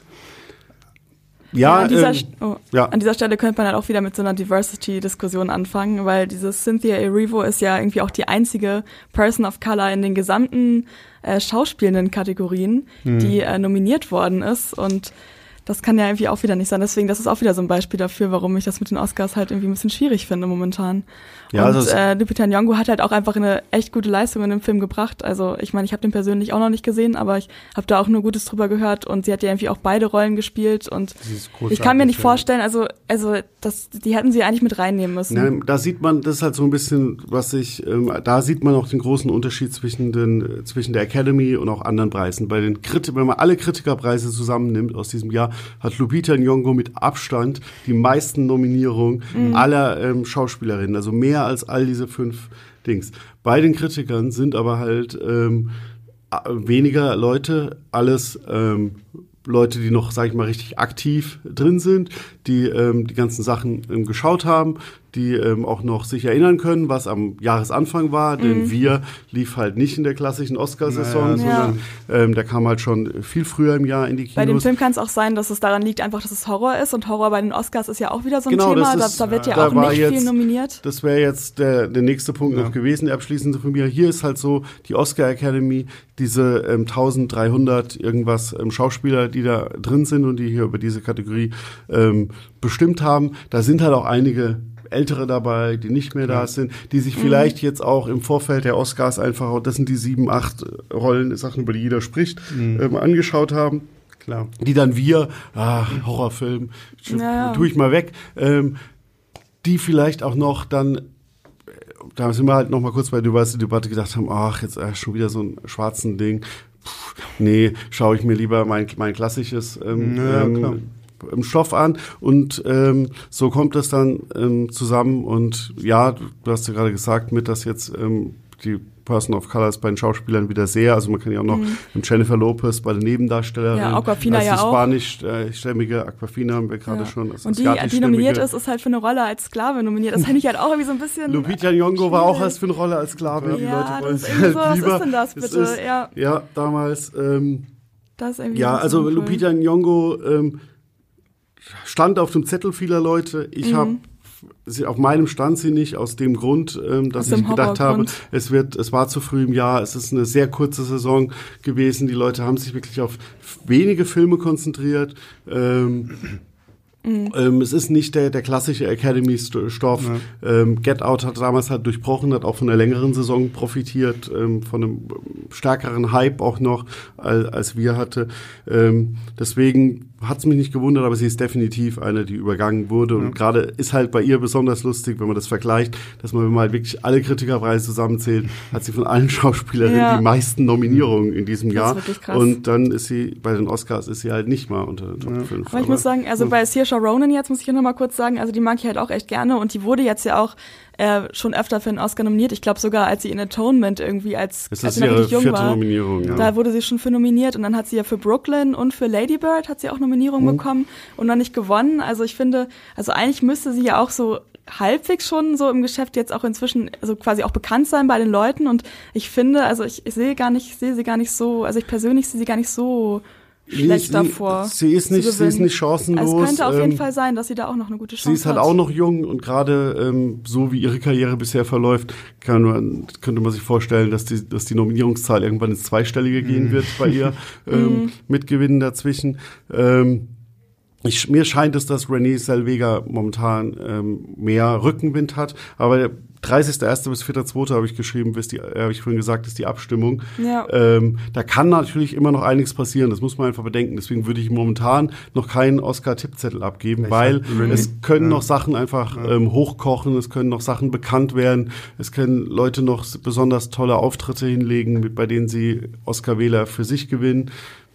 Ja. Gut, und bei Renée Zellweger ist vielleicht auch einfach dieser Punkt, sie, man hatte jetzt auch schon länger nichts mehr von ihr gehört. Ja, das ist ist irgendwie so ja wieder auch so ein bisschen so aus genauso so die große Comeback-Story, dann gleich mit dieser ikonischen Rolle, dafür wird sie dann gleich ausgezeichnet. Da fließen wieder Also- Hollywood-Tränen ja, wahrscheinlich. Ja, natürlich. ist, halt auch wieder auch so, und ist auch nochmal, das ist der kleine Vorteil gegenüber Little Women. Little Women ist halt mehr ein Ensemblefilm. Mhm. Da ist es halt schwieriger, sag ich mal, für einen einzelnen Schauspieler herauszustechen. Ähm, Judy wie auch Joker sind halt sowas von auf eine Person Genau, zugeschnitten, die Ja. nahezu jeder Szene oder jeder Szene ähm, zu sehen ist. Ähm, das bleibt dann einfach nochmal, der bleibt der einzelne Person absolut. einfach prägender in Erinnerung. Gut, gehen wir mal zu unserer vorletzten Kategorie und zwar beste Regie. Da haben wir einmal Sam Mendes für 1917, über den wir ja auch schon ausführlich gesprochen haben. Bong Joon-ho für Parasite, Quentin Tarantino für Once Upon a Time in Hollywood, Martin Scorsese für The Irishman und äh, Todd Phillips für Joker. Und ganz oben gehandelt wird ja im Moment tatsächlich eher Sam Mendes für 1917. Ja, ähm, 1917 ist ein bisschen der Film, der momentan gerade den stärksten Rückenwind hat. Ist in den USA jetzt auch richtig ähm, gut angelaufen. Angelaufen, ne? Ja, Sogar ja. Star Wars äh, vom Thron gekickt. Ja, und es Unglaublich. hat jetzt so ein bisschen den stärksten Rückenwind. Die Frage ist, reicht der ähm, diese vier Wochen Mhm. ähm, ähm, bis zu oder drei Wochen bis zur Stimmabgabe, vier Wochen bis zur Verleihung? Ähm, ich bei mir, ich bin momentan in dieser Kategorie sehr unentschieden. Ähm, ich sehe auch kriege sie mit, dass sehr, sehr viel Liebe für Parasite da ist. Mhm, auf und jeden Fall. es könnte, ich könnte mir vorstellen, dass für bester Film nicht reicht, aber dass man dann äh, beste Regie an Bong Joon-ho Genau, das gibt. glaub ich auch, Deswegen weiß ich momentan noch nicht, ähm, wem, für wen von beiden ich mal einen Tipp platzieren werde. Und hatte ihn Parasite- Mhm. vor kurzem hatte ich ihn sogar noch auf Tarantino, äh, meinen sicheren Tipp. Und mittlerweile, deswegen ist es eine sehr, sehr umkämpfte Kategorie und selbst Martin Scorsese darf man nicht ausschließen, ähm, dass er ähm, das auch ähm, gewinnen könnte. Momentan sehe ich ein bisschen Mendes und Bong Joon-ho gleich auf und Tarantino nur ganz knapp dahinter und ja. Ja, Bong Joon-ho hat ja zumindest auch noch äh, die, die Hoffnung, dass Parasite als bester internationaler Film irgendwie ausgezeichnet werden könnte. Ich denke mal, in der Kategorie ist es wahrscheinlich Das, auch Ja. ziemlich, das ziemlich wird sicher. ähm, Äh, passieren. Da, ähm, in, der, in der Liste bin ich auch äh, sehr, sehr zwiegespalten. Das, da sehe ich es tatsächlich so ein bisschen wie du, Björn. Äh, so, ich würde ich würde es Bong Joon-ho tatsächlich noch ein bisschen mehr wünschen. Sam Mendes aber einfach, wenn man sieht, wenn man 1917 wirklich sieht, also was das wirklich für eine Leistung auch des Regisseurs ist, da das irgendwie zu wuppen. Äh, Quentin Tarantino, Once Upon a Time in Hollywood, ich finde den großartig, den Film. Es ist auch wirklich super. Bei Martin Scorsese muss ich tatsächlich sagen, dafür finde ich, ist mir die Irishman halt, ist halt, ist halt das, was Martin Scorsese irgendwie gefühlt schon immer gemacht hat. So. Also da sehe ich persönlich von ihm keine so richtige Weiterentwicklung von, von ihm als Regisseur. Also da finde ich, sind so. Wir müssen mal einen eigenen Irishman-Podcast aufnehmen. Das wir ja, müssen nicht vielleicht stark auch. widersprechen, aber das würde ja den Rahmen jetzt sprengen. Das, Und ähm, ja, und gut, vielleicht wird es am Ende auch Todd Phillips, Aber man ich weiß nicht. es halt Ich finde nicht. es interessant, so. dass er in der Kategorie halt überhaupt nicht so der Favorit ist, obwohl der Joker-Film ja als, am meisten Ja gut, aber der. Joker-Film lebt, glaube ich, einfach auch mehr von, von Phoenix, halt Mhm. von, von dem Darsteller und sowas wie 1917, Parasite, Once Upon a Time in Hollywood sind halt schon auch einfach von ihrer Machart, von, von der Regie halt einfach wirklich so Ja, das interessant, dass sie da viel eher Ich hätte nur bei dem ganzen Hype erwartet, dass sie jetzt, wenn sie quasi schon mal auf diesem Hype-Train Mhm. sind, irgendwie das dann auch gleich Todd Phillips, weil er ja quasi, man ihn ja irgendwie vorher eher von so Sachen wie halt Hangover oder sowas kannte und dann so sagt, Klar. so, oh mein Gott, was hat er jetzt gemacht? Ja, so, aber der- das ist also der- völlig anderes. Der Hype-Train zeigt sich daran, dass Todd Phillips diesen fünften Slot bekommen hat, weil die anderen vier standen seit Wochen fest. Das war, Ja. also wer sich irgendwie mit den Oscars beschäftigt hat und vier Ja. andere Kandidaten als, als Mendes, Tarantino, Scorsese und Bong Joon-ho für beste Regie getippt hat, der hat sich nicht mit den Oscars Ja, ja, beschäftigt. genau. Es war, es war 100% klar, dass diese vier ähm, nominiert werden. Und der fünfte Slot, der war sehr umkämpft. Da gab's drei, Oh, ist vier, Greta fünf, Gerwig, ist da die ähm, Frage. Ja, fünf, mehrere Kandidaten für diesen fünften Slot und Ja. dass ähm, Todd Phillips den jetzt bekommen hat, ähm, das kann man eindeutig daran zutreiben, dass das Joker, ähm, also das ist für diesen Mhm. Hype-Train für Joker und da sind wir auch wieder bei ähm, der Nominierungsprozess, Ja. weil ähm, das wurde entschieden von den Regisseuren Mhm. und das ist auch und ich glaube, da ist, wird Phillips auch super glücklich drüber sein. Das ist eine starke Anerkennung, dass wirklich die Regisseure sagen, wir fanden deine Inszenierung von Joker so gut. Ähm, es war, ging lange Zeit rum, man weiß nicht, ob es stimmt, dass Christopher Nolan war sehr lange nicht in dieser Kategorie nominiert, ähm, dass es halt immer so hieß, ne, der ge- genießt nicht die allergrößte Wertschätzung bei den anderen Regisseuren, weil er halt ein nicht sehr stark über die Bilder kommender Regisseur ist, auch wenn da jetzt vielleicht einige Leute sagen werden, äh, Inception ähm, und so. Aber ähm, Nolan ist mehr ein Regisseur, der sich aufs Erklären und Erzählen verlässt. Er hat ja immer diese Erklärbärfigur, meistens gespielt von Michael Caine. ähm, und das ist eigentlich das, was, den, was vielen Regisseuren so ein bisschen widerstrebt, weil die sagen, wir lassen die Bilder sprechen.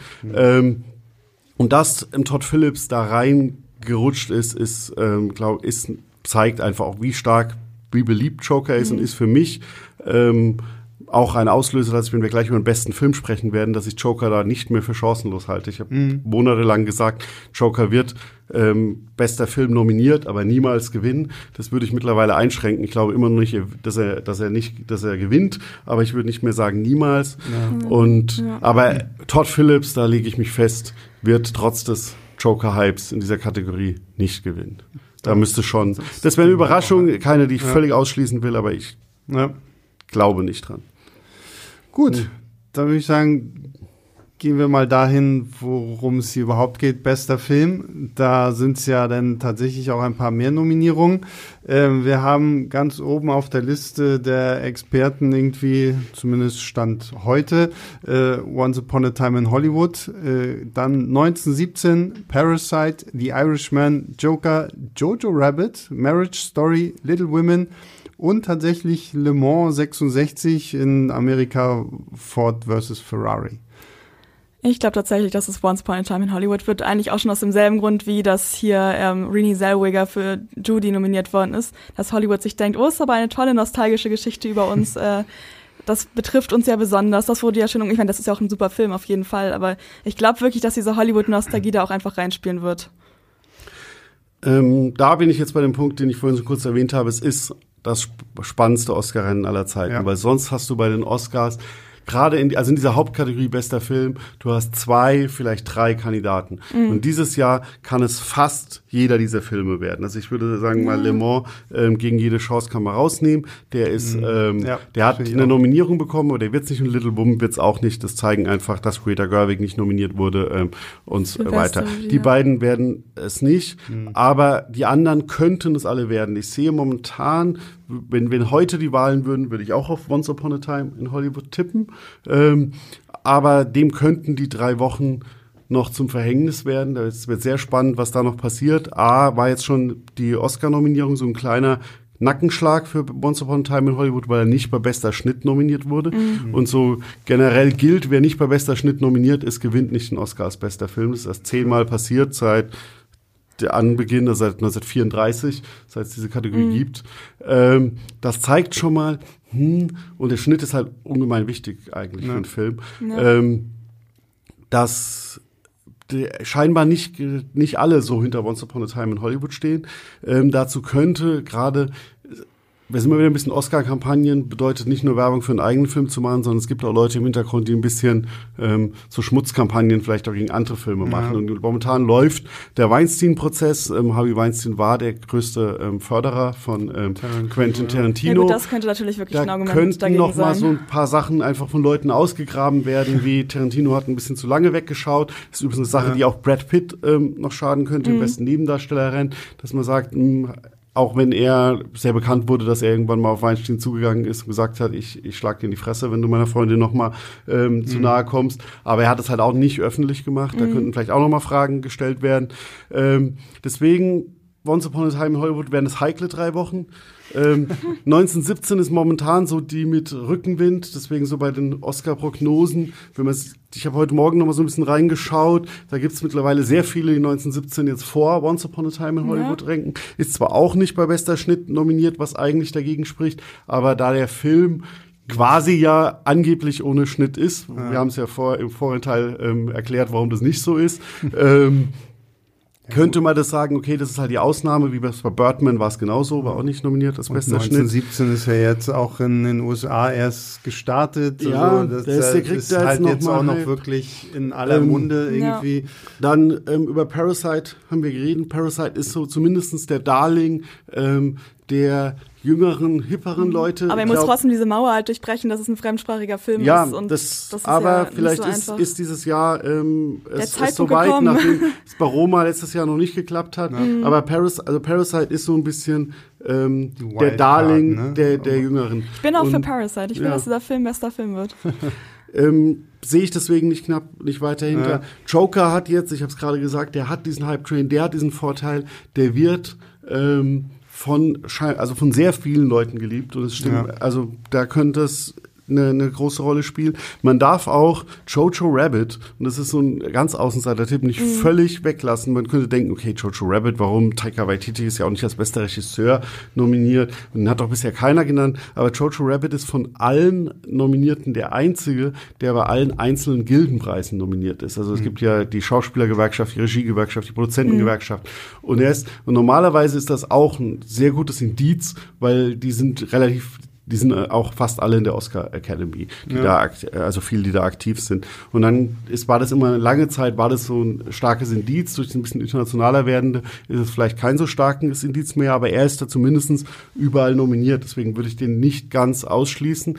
Denn dazu kommt, und das ist jetzt auch noch mal was Interessantes, ähm, das Wahlsystem bei bester Film. Das ist nämlich ein bisschen anders. Ich habe es ja vorhin mal gesagt, bei allen Kategorien macht man einfach ein Kreuz und dann wird gezählt. Bei bester Film muss jeder Oscar-Wähler alle Filme in der Reihenfolge bringen.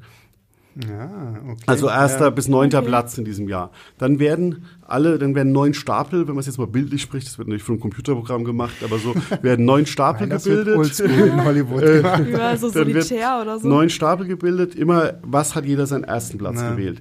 Der kleinste Stapel, der neunte, der wird dann weggenommen und diese Filme, werden, diese Stimmzettel werden verteilt auf was haben die an zweiter Stelle gewählt. Ja. Und dann erhöhen sich halt die anderen Stapel. Und dann wird als nächstes der achte weggenommen. So lange, bis ein Film mindestens, ähm, ich glaube, es ist über die Hälfte der Stimmen hat. Und das bedeutet, wenn ein Film genug erste Plätze hat, um erstmal die, die ersten zwei Runden zu überstehen, aber dann wenig letzte Plätze hat, sondern vielleicht auch immer an dritter, vierter Stelle rankt, dann kann der da plötzlich nach oben gespült werden. Ähm, und Jojo Rabbit scheint mir ein relativ wenig kontroverser Film in Hollywood zu sein, der sehr gemocht wird. Ähm, Ist auch ein sehr, sehr toller Film. Ja. Ich habe, wie gesagt, habe ihn jetzt bei dem Fantasy Filmfest White Nights gesehen und auch da hab, hat ihn das Publikum geliebt. Also. Und das, das könnte dem der nutzen, wenn der dann halt bei Leuten, die zum Beispiel, sage ich jetzt mal, ähm, Parasite auf eins oder Joker auf eins haben oder vielleicht sogar Outsider-Tipps Little Woman Le Mans vorne und die deswegen dann relativ schnell rausfallen und dann zählt ihre Stimme plötzlich für Jojo Rabbit, der Ja. bei ihnen an dritter oder vierter Stelle ist. Das könnte denen helfen, während zum Beispiel gerade bei, sowohl bei Once Upon a Time in Hollywood als auch bei Joker ähm, gehe ich davon aus, dass der bei einigen Leuten eher weit hinten ja. reingestellt wird. Und Parasite könnte zum Beispiel genauso sein. Lisa hat das vorhin gesagt, vielleicht schauen die Alten den gar nicht, weil sie sagen, das ist koreanisch Dings. Und dann ja, setzen sie ihn vielleicht ungesehen auf neun. Ja. Und dann ähm, Tja, ich würde es sehr wundern, wenn Jojo Rabbit gewinnt, aber es wäre irgendwie eine coole Überraschung, weil wie gesagt, alles andere ist so mhm. gefühlt in vielen Kategorien steht es sehr fest und dann wäre es irgendwie ganz cool, wenn mhm. jetzt gerade bei bester Film irgendwie. Also es ist ja schon recht offen. Es ist auf jeden Fall, es ist auf jeden Fall eine Rabbit Kategorie, kommt. die auch dieses Jahr finde ich äh, von, vom, vom Thema her interessant gemischt ist und tatsächlich jetzt auch mal wieder so ein, so ein Comic-Film auch wieder mit dabei als den großen Favoriten äh, dürfte tatsächlich dieses Jahr mal wieder sehr, sehr spannend sein, sich die Oscars anzugucken. Ja, weil, also der große Favorit ist Joker noch nicht. Also es wäre eine Na, Überraschung. Klar, also wenn Joker gewinnt, wäre es eine Überraschung. Es wäre äh, momentan vorstellbar, mhm. weil mhm. was ich was vor ein paar Wochen noch nicht der Fall war. Ähm, aber ich sehe Joker trotzdem definitiv nach derzeitiger Ranking noch hinter 1917, noch hinter Once Upon a Time in Hollywood, hinter Parasite, auch hinter Irishman, hinter Marriage Story. Ähm, ähm, vielleicht das ja. schon ganz hinten. Nee, nein, nein, von den Chancen. Also ich sehe ihn definitiv vor ja, ja. Le Mans, Little Boom und, und Joker. Also wenn man sich das so ein bisschen so ein Rennen vorsteht, ist ähm, Joker momentan noch hinten, sprintet aber schneller als die ja, da vorne. Und die Frage ist, wie weit ist es noch bis zur Ziellinie? Ähm, deswegen kann er da noch vorkommen. Ähm, momentan würde es mich trotzdem überraschen, wenn, wie gesagt, wenn heute Wahl wäre, würde ich, würde ich zwischen ja. Once Upon a Time in Hollywood und 1917 überlegen.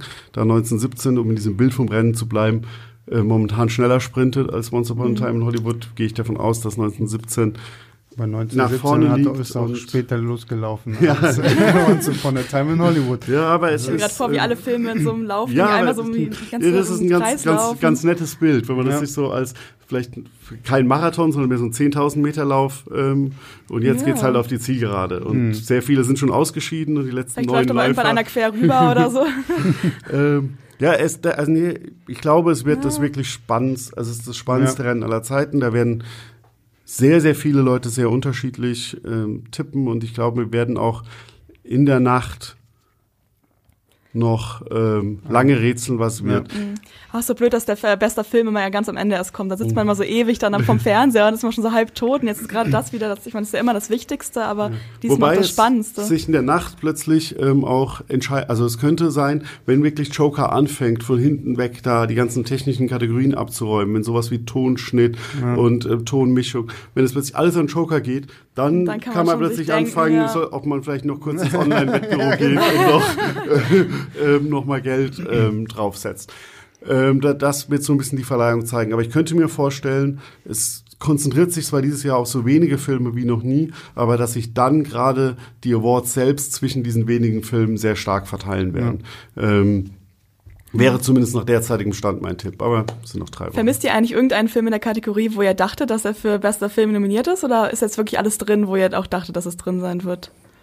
Also ich vermisse Sachen, die ich persönlich, also die ich persönlich gerne gesehen hätte. Aber es gibt keinen, bei dem ich gesagt habe, oh, der wird nominiert. Also bei ja. bester Film sind haargenau, es ist, man weiß ja nicht, wie viele vorher es sind, aber ich habe getippt, dass es acht oder neun mhm. werden und habe mich dann bei meinem finalen Stimmzettel für neun entschieden und es sind genau die neun, die jetzt draufstehen. Und der leichte Wackelkandidat war halt Le Mans 66, mhm. aber ich ging davon aus, weil das einfach sehr schön klassisches Hollywood-Kino ist, sehr kompetent gemacht. Ich hatte gehofft ein bisschen, dass The Farewell noch irgendwie vielleicht nominiert wird. Also wenn jetzt hier Ford vs. Ferrari irgendwie nominiert ist oder halt auch so kleine Sachen ich, wie Little Women. Persönlich habe ich drauf gehofft, sehr auf, äh, ich mag den Film unglaublich, The Farewell für alle Zuschauer, die den vielleicht noch nicht geschaut haben. Er läuft noch in deutschen Kinos, eine sehr berührende Geschichte über eine junge ähm, Frau, die, mit deren Familie aus China stammt und die in den USA lebt und ähm, deren, bei ja Oma in China ähm, festgestellt wird, dass sie nur noch wenige Monate zu leben hat und dann geht die ganze Familie organisiert eine Fake-Hochzeit, um die Oma nochmal zu sehen mhm. und sie, also die Hauptfigur, die Junge,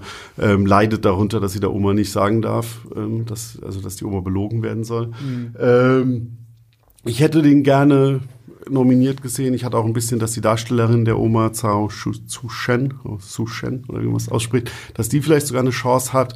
Aber wenn selbst ähm, die Leute von Parasite nicht nominiert sind, dann ja, weiß ich nicht. Sie war halt, sie waren halt immer, glaube ich, so, wenn man die, Voting Ballots werden ja nicht veröffentlicht, aber ich würde fast tippen, dass die Favell und auch die Parasite-Leute, das ist immer so Platz 6, Platz 7 ja, und so waren. Und dass der Cut halt nach 5 ist.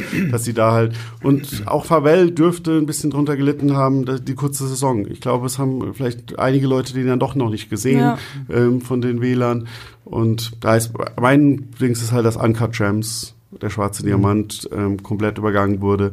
Ähm, aber es hatte sich einfach abgezeichnet. Es hat mhm. sich bei allen, ähm, auch da ist es zum Beispiel so, bei allen Kritikerpreisen ist der drauf auf den Listen. Ja. Ähm, der ist bei wirklich bei jedem Kritikerpreis ist der Film drauf. Und bei aber allen Preisen von Hollywood selbst fehlt der komplett. Ja. Also bei der Produzent, bei den ähm, Dings. Und es spricht halt auch ein bisschen dafür, dass die entweder wirklich nichts mit dem Film anfangen konnten, dass da die Meinung so weit auseinandergeht, oder dass sie den halt einfach nicht gesehen haben oder genug mhm. Leute ihn nicht gesehen haben. Ja. Gut, dann würde ich sagen, ähm, was, war, waren eure, was waren eure Tipps jetzt eigentlich für bester Film? Once Upon a Time so. in Hollywood mhm. oder? Ja. Ich würde tatsächlich auf 1917 gehen. Ja, also und ich sage 1917 oder Also wir sind da total gespalten und lassen uns dann alle doch von Joker sagen, überraschen. Auf jeden Fall, Fall finde ich es eine sehr interessante äh, bunte Mischung, die wir da jetzt haben und äh, dürfen gespannt sein, wer es dann am Ende sein wird. Ja, in, in diesem Sinne bedanke ich mich bei bei Lisa und bei Björn dafür, dass wir hier über die Oscars gequatscht haben. Ähm, und äh, ihr, liebe Zuhörer, wenn euch gefallen hat, was ihr gehört habt, dann abonniert uns gerne und bewertet uns auch mit einer kleinen Rezension oder einfach einer 5-Sterne-Wertung. ähm, Lob, Kritik und Anmerkungen könnt ihr auch direkt an uns schicken. Dann einfach eine E-Mail an leinwandliebe.filmstarts.de. Und äh, mit diesen Worten verabschiede ich mich und wir hören uns nächste Woche wieder. Bis dahin immer fleißig ins Kino gehen. Ciao, ciao. Tschüss. Tschüss.